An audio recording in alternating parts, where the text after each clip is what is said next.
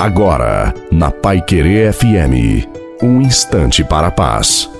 Boa noite a você, boa noite. Também a sua família. Coloque água para ser abençoada no final. Deus sabe das lutas que você passa.